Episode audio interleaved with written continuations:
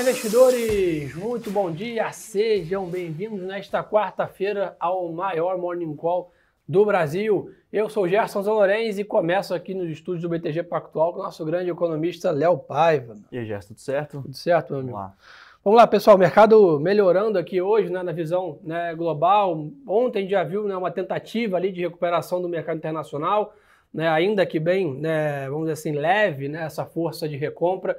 Hoje o mercado estende, né, essa manhã um pouco mais positiva, então a S&P aponta 1% né, de alta nos Estados Unidos, Londres aqui sobe 1% também, né, a Ásia meio mista aqui, né, sem dúvida, né, os, os vetores ainda, né, que provocaram todo esse sell-off na parte internacional seguem muito né, vigentes, então não dá para a gente ainda ter alguma expectativa ainda de uma inversão de tendência. Porém, né, temos um dado importante hoje, né, Léo? Apesar de não ser o dado que o Banco Central americano olha, temos aí o CPI, que é a inflação do consumidor nos Estados Unidos, 9 e meia da manhã. É quem deve ditar o ritmo do mercado hoje, né? Exato. CPI é basicamente aqui o que ele pode trazer de sinal. Né? Não é o principal indicador olhado pelo Banco Central dos Estados Unidos, o Fed. É o PCI, o deflator do PCI é o principal ponto de atenção do Fed.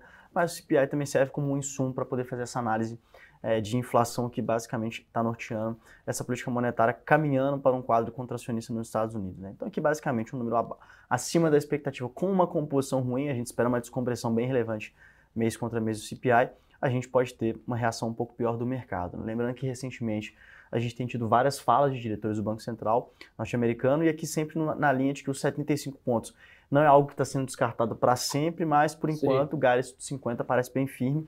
Lembrando que na conferência de imprensa o Powell ele foi bem claro é, de que existem mais aí duas altas contratadas para próximas reuniões. Né? Meio que botou um balde de água fria nos quem estava, né? Pressionando, especulando para o 7,5, né? É, falou que não estava sendo discutido no momento, mas eu acho que ele ficou bem claro que a mensagem no overall é, ela foi uma mensagem bem dura, né? Porque, igual a gente fala aqui para o Banco Central brasileiro, ele a gente começou, dá lugares para né? uma reunião. A primeira né? frase foi: inflação está elevada, alguma coisa desse tipo. Exato, ele já deu até uma coisa assim, é, endereçou a sociedade né, diretamente no seu discurso, o que não é usual, sobre a questão da inflação, né? Acho que meio que tentando já antecipar alguma pergunta que sempre aparece, no Sim. sentido de é, qual é a mensagem para a sociedade, como que você explica para o trabalhador que ele não consegue, enfim, ter o seu poder de compra de forma estável mês contra mês, dada essa aceleração da inflação. Ele já antecipou esse movimento com a sua fala inicial, é, então acho que é bem lembrado esse ponto, bem importante, mas ele deixou claro também que essas duas altas de 50 pontos vão ser dadas nas duas próximas reuniões. O Gareth BC brasileiro, por exemplo, é uma reunião, então Sim. duas reuniões é um guidance hawkish, né? A mensagem overall não foi uma mensagem super hawkish, mas nesse aspecto especificamente a gente acredita que foi um pouco hawkish em linha com o nosso cenário aqui de é, mais quatro altas de 50 pontos esse ano.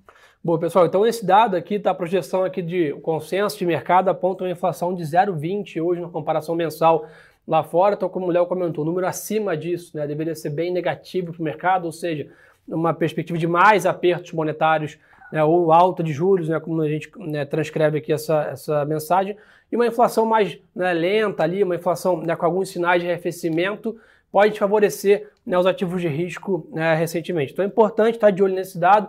Né, não aconselho ninguém a tomar grandes posições aqui antes dessa divulgação aqui, né, 9 e meia da manhã, né, horário de Brasília, que é onde realmente o mercado global vai tomar uma direção mais firme.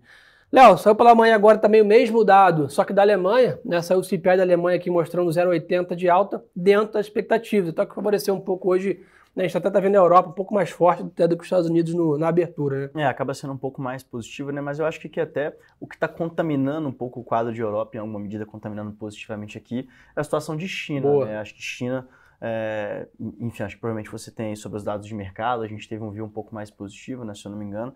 Isso. mas porque a gente teve um dado de inflação de China, que foi um pouquinho, é, é, quando a gente olha na composição, foi afetada pela parte de alimentos, né, um pouco mais pressionados, mas ainda assim, overall, continua um dado de inflação bem controlado, bem estável, e além disso, a gente teve é, basicamente a continuidade da melhora dos números de casos de Covid, né, então continua numa situação que está entrando em controle, é isso que acaba criando aquela expectativa de é, enfim, amortecer essa política de Covid zero, ter um pouco mais de mobilidade social, que é basicamente o que preocupa o mercado hoje, né? Oil Sim. sendo muito afetado por essa possibilidade de China vai comprar muito, não vai? Como é que vai ser a situação lá de demanda? Acho que é um ponto importante agora, o mercado treina muito isso. É, até comentei ontem aqui, dentro dos três tópicos agora que movem o mercado, né? Entre Rússia e Ucrânia, juros nos Estados Unidos e China, né? Como o Léo comentou aqui, é o terceiro ponto que a gente comentou como os três principais drivers aqui que a gente tem que acompanhar né, no mercado financeiro.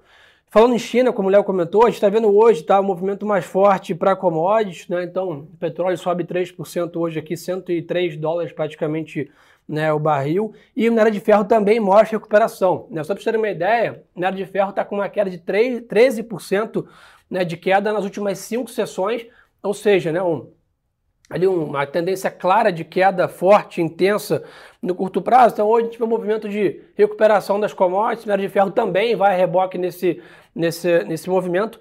E Léo, o que chama atenção nesse, nesse overnight aqui, né, a China divulgou uma redução né, de casos aqui da Covid, ou seja, lembrando, a China está numa política zero né, de, de Covid lá e está com medidas de lockdowns talvez as mais restritivas já vistas né, aqui na, na pandemia.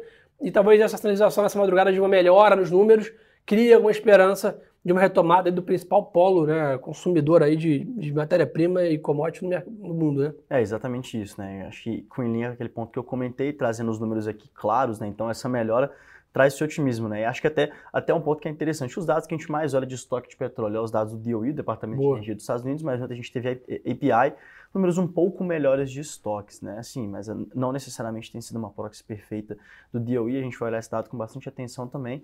Qualquer número abaixo da expectativa pode continuar guinando essa alta do petróleo, né? E da matéria-prima em geral, sempre bom lembrar, minério de ferro é um play de China, é, até os dados de indústria siderúrgica lá, né, nos quatro primeiros meses, a gente teve uma queda é, de 7% na importação de minério, que é basicamente utilizado na indústria siderúrgica, que está mais enfraquecida nesse começo de ano. Então, claro, otimismo ali para o setor quando a gente tem uma possível demanda de China mais forte.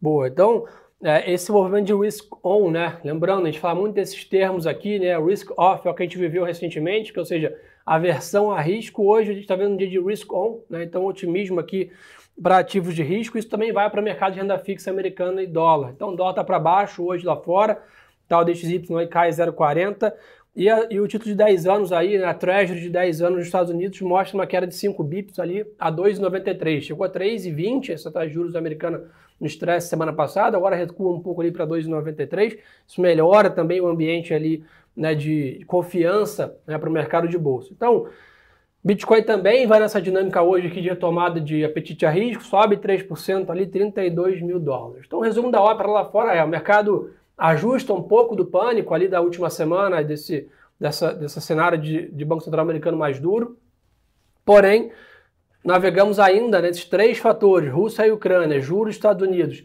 e economia na China, sem definição clara. Então é importante manter ainda né, um pouco mais de resguardo aqui nas operações, aguardando algum sinal mais claro e essa inflação às 9h30 da manhã dita né, o mercado internacional.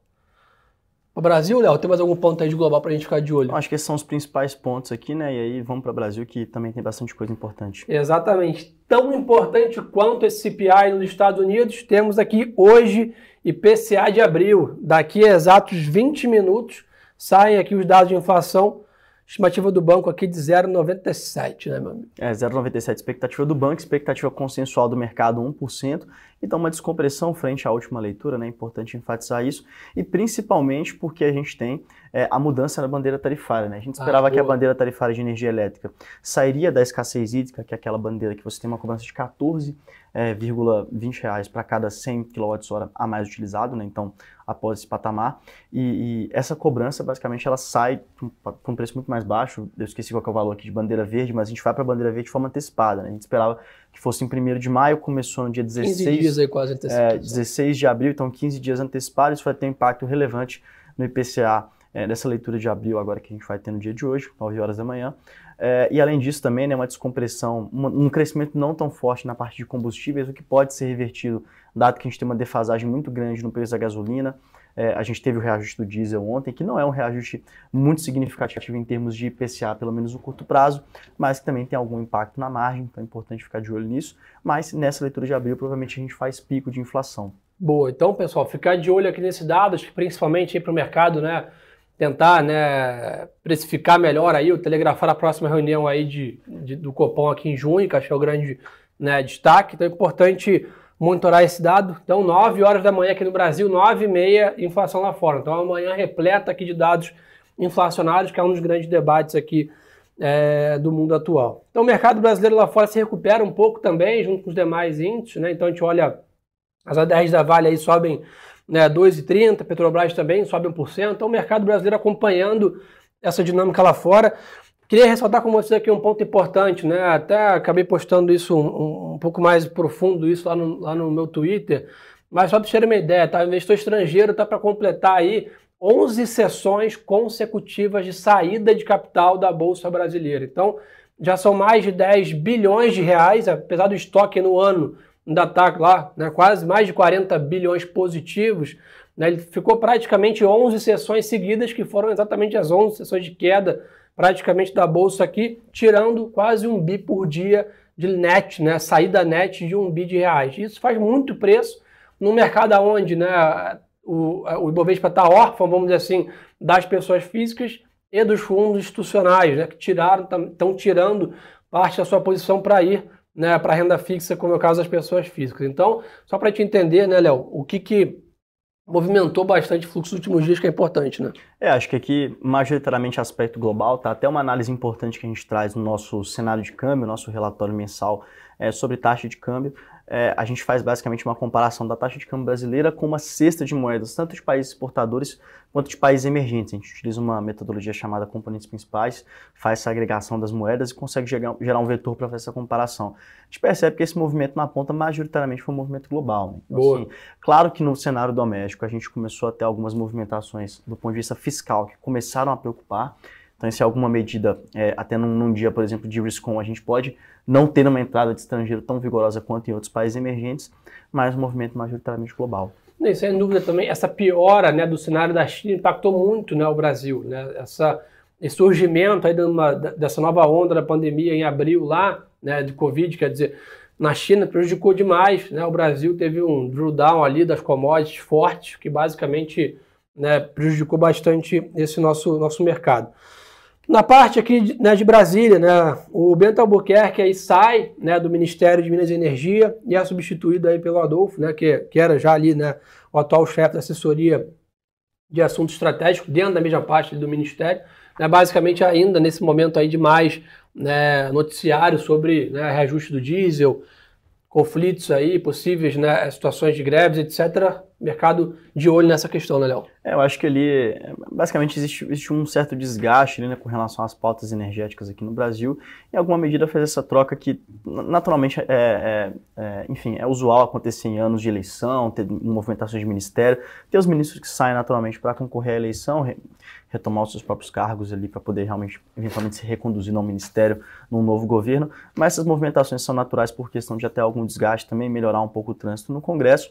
É, e fato é que o governo trabalha hoje para poder endereçar tanto o preço é, de combustíveis quanto também o custo da energia elétrica. Né? Acho que foi bem lembrado aqui é, por um comentário, eu perdi o nome aqui, mas comentou que em algumas localidades as distribuidoras de energia reajustaram é, as suas tarifas. Boa. O que é um movimento natural também, a, a, acaba acontecendo é, por própria questão de regulação do setor, isso aqui é, é legal, mas o, o, basicamente o Congresso ele vem trabalhando com algumas medidas para poder mudar um pouco essa regra de reajuste e tentar acomodar também é, a inflação. Né? Não necessariamente o qualitativo desses projetos é, são os melhores qualitativos possíveis, mas a gente tem o Congresso tentando endereçar esse ponto é, e acaba sendo um ponto para ficar de olho também com relação à inflação.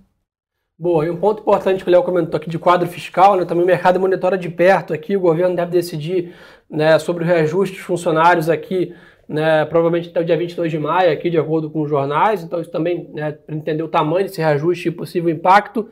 E ainda os servidores do Banco Central mantêm a sua greve pedindo reajuste salarial aqui, essa visão. Então isso também está gerando um pouco de ruído né, como o Léo comentou. E além disso, né, uma coisa que a gente vem falando com vocês desde janeiro, né, etc., que a partir de agora, né, ali no começo, segundo semestre, etc., vai ganhar mais força a pauta política, né, Léo? Não, sem dúvida alguma, né? A gente tem um avanço do calendário é, daqui para frente, né? Basicamente, quando você tem esse, esse, esse movimento de calendário, né? o tempo vai passando no ano de eleição, as, as, questões elas ficam mais sensíveis, né? isso aqui é natural. A gente tem agosto, por exemplo, com uma data base muito importante, que as candidaturas elas precisam estar postas, não pode mais mudar. Então toda essa discussão de ah, vai ter uma terceira via, vai consolidar ou não, acabou a partir de agosto. Isso tem que estar consolidado. A gente começa a ter os debates políticos na televisão, então tudo isso aqui acaba movimentando mais e dando mais conhecimento nacional aos candidatos também. É, e claro, né, também tem aquele, aquele, aquela data de 180 dias entre a eleição é, e antes para poder fazer alguma medida que possa ter algum até apelo é, populista. Né? Então tem algumas questões aqui relacionadas a calendário efetivamente que vão tornando os temas mais sensíveis. Por outro lado, pessoal, né, a gente vai para esse movimento de na, normalmente né, mais volatilidade aqui no Brasil, pelo menos com a bolsa, vamos dizer assim, patamares de valuations bem atrativos. Né? Quero dizer com isso, a gente está terminando temporada de balanços aqui no Brasil. Né? A grande maioria das empresas divulgaram né, números acima da expectativa, bons resultados, né? mas basicamente a bolsa sofreu por uma grande né, tsunami de fluxo, saída né, de, de investidores aqui por razões macroeconômicas também. Então, quero dizer com isso é que basicamente né, a gente não está indo para um cenário de grande volatilidade com o mercado superesticado. Né? A gente olha ali os indicadores de preço-lucro, endividamento, geração de caixa das companhias, a gente está lá próximo das mínimas históricas ali, até em alguns setores bem mais barato do que na pandemia, se aproximando da níveis de valuation de 2008 ali de algumas companhias aqui em relação a, a, a resultado financeiro versus preço na tela da bolsa. Então isso pode dar alguma margem aqui de uma boa oportunidade de alocação para quem olha preço, para quem olha fundamento né, de longo prazo, né, Léo? Não, com certeza. Acho que isso aqui é o mais importante. É, e eu acho que até acho que até nessa direção, né, tem algumas perguntas aqui que, se me permitir, Jéssica, eu acho Porra, que é interessante nesse tua. tema aqui de IPCA é, e na parte de crescimento também, pessoal comentando sobre possibilidade de ter uma estagflação, de ter inflação de dois dígitos até ah, 2024. Acho que esse tema é muito interessante, vai muito. com isso que você comentou, porque é a questão dos fundamentos de bolsa, né? A bolsa, no fim do dia, ela está negociando a capacidade da empresa de gerar caixa e gerar lucro. Que depende então, do, do, do, PIB, né? Do macroeconomia, do PIB, da atividade, da inflação. É, então, respondendo o primeiro ponto, né? A gente tem aqui uma possibilidade de inflação de dois dígitos até 2024. Não, é, a gente espera que esse ano fique em 8%, tenha um viés altista. Nesse ano, por exemplo, estourasse dois dígitos não seria algo extraordinário, mas 2023, 2024 não. Por quê? Porque a política monetária ela demora é, entre 18 a 24 meses para ter o seu impacto máximo e o controle do processo inflacionário e 6 a 9 meses para a gente começar a ter a atuação é, dos juros aqui. É, basicamente, eu mudo os juros hoje, 6 a 9 meses à frente eu começo a ter um impacto máximo dessa mudança. Não é porque sobe juros num dia, numa quarta, e na quinta-feira o IPCA começa a cair, né? Exato. Então, quando a gente coloca isso aqui, é, quando a gente olha 2023, 2024, naturalmente terá esse impacto. É, a nossa estimativa para a inflação de 2023, por exemplo, é 4% é significativamente acima do centro da meta, mas não é dois dígitos, né? Então a gente está um pouco distante disso é, e para 2024 idem. Então a gente não tem esse perigo de ter uma inflação super descontrolada justamente porque o Banco Central tem atuado. Se foi realmente na magnitude é, certa ou não, acho que só o tempo dirá, né? Mas hoje a gente percebe já uma inflação de 23 fugindo do centro da meta, mas ainda dentro do intervalo. Boa ótimos pontos aqui para realmente a gente ter essa visão clara aqui, né, dessa, dessa questão de inflação. E um ponto importante também, né, Léo? A gente está muito, principalmente na inflação, né? Pode parecer que não, mas é, um, é, é a realidade. O Brasil está muito à mercê do cenário internacional quando a gente fala de inflação também, né? Principalmente gasolina, né, commodities, tudo isso que a gente está sentindo essa, essa dor no bolso hoje aqui, né? Quando a gente vai no posto de gasolina, no supermercado, etc., né, a grande maioria da explicação dessa, dessa dor é o movimento de aumento de preços no mundo inteiro. Então, se você conversar com, com, com um americano, com um europeu, com um asiático, qualquer que seja, você vai sentir, vai ouvir a mesma reclamação. Né? O meu aluguel está mais caro, minha gasolina está mais cara, meu supermercado dobrou o valor. Então, isso é uma coisa mundial. Né? Como o Brasil importa muito produto, então a gente teve uma depreciação da nossa moeda, somada a um preço mais caro no mercado global, o Brasil importa muita inflação, né, Léo? Não, e até, até agregando isso, que eu acho que essa discussão, ela, ela no headline de inflação, ela é perfeita, e até agregando, a gente teve um movimento de pandemia é, que a recomposição do segmento de serviços, por exemplo, que é um segmento que, é, que faz parte do núcleo de inflação é, e que pressiona muito a persistência inflacionária para poder guiar a política monetária, é, a gente teve basicamente uma interrupção do funcionamento pleno do setor de serviços e depois um retorno muito rápido, né? Boa. Acho que assim, a gente ficou praticamente aí dois anos é, no impasse nesse segmento, depois um retorno muito rápido. A gente olha dados de emprego aqui, CAGED, tanto PNAD também, acabam trazendo números muito positivos. Isso se repete pelo mundo. Estados Unidos, mercado de trabalho super apertado, quase duas vagas para cada trabalhador desempregado, então realmente o um mercado muito apertado. Aqui no Brasil, não é um mercado de trabalho apertado, mas é uma recuperação bem relevante e rápida. Então, com isso aqui, é natural que a gente tenha um processo inflacionário, um processo de repasse de preços mais forte nesses segmentos bens industriais, sofrendo muito com a inflação e uma inflação muito persistente. Um descasamento de cadeias globais que não foi solucionado. Então, além das questões de headline, de choques, a gente também tem esses fenômenos que são derivados em alguma medida da pandemia, né? Ainda uma taxa de juros que foi muito baixa para poder tentar conter e acomodar o movimento de atividade nesse período de dificuldade. Agora, precisando voltar muito rápido para patamar elevado, a gente, é, até a discussão, né? Ah, será que o Banco Central esticou demais? Agora é um pouco fácil falar, né? Que 2% é. foi muito.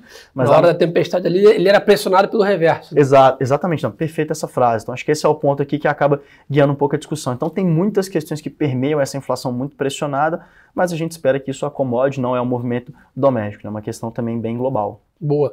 E pessoal, falando temporada de balanço aqui rapidamente, tá? Hoje tem tanta empresa divulgando balanço aqui que eu não vou conseguir falar o nome de todos, vou citar alguns nomes aqui. Né? Então tem Brasil Food, JBS, Minerva, Ultrapar, Banco do Brasil, Braskem, Copel, é, Fleury, é, Taurus, Valide, Alupar, né? Mater. Então, basicamente, a gente tem mais de 30, 40 empresas só do índice, né? ou seja, empresas que fazem preço ali no nosso dia a dia, divulgando balanço hoje. Então, atenção redobrada né, para essas operações.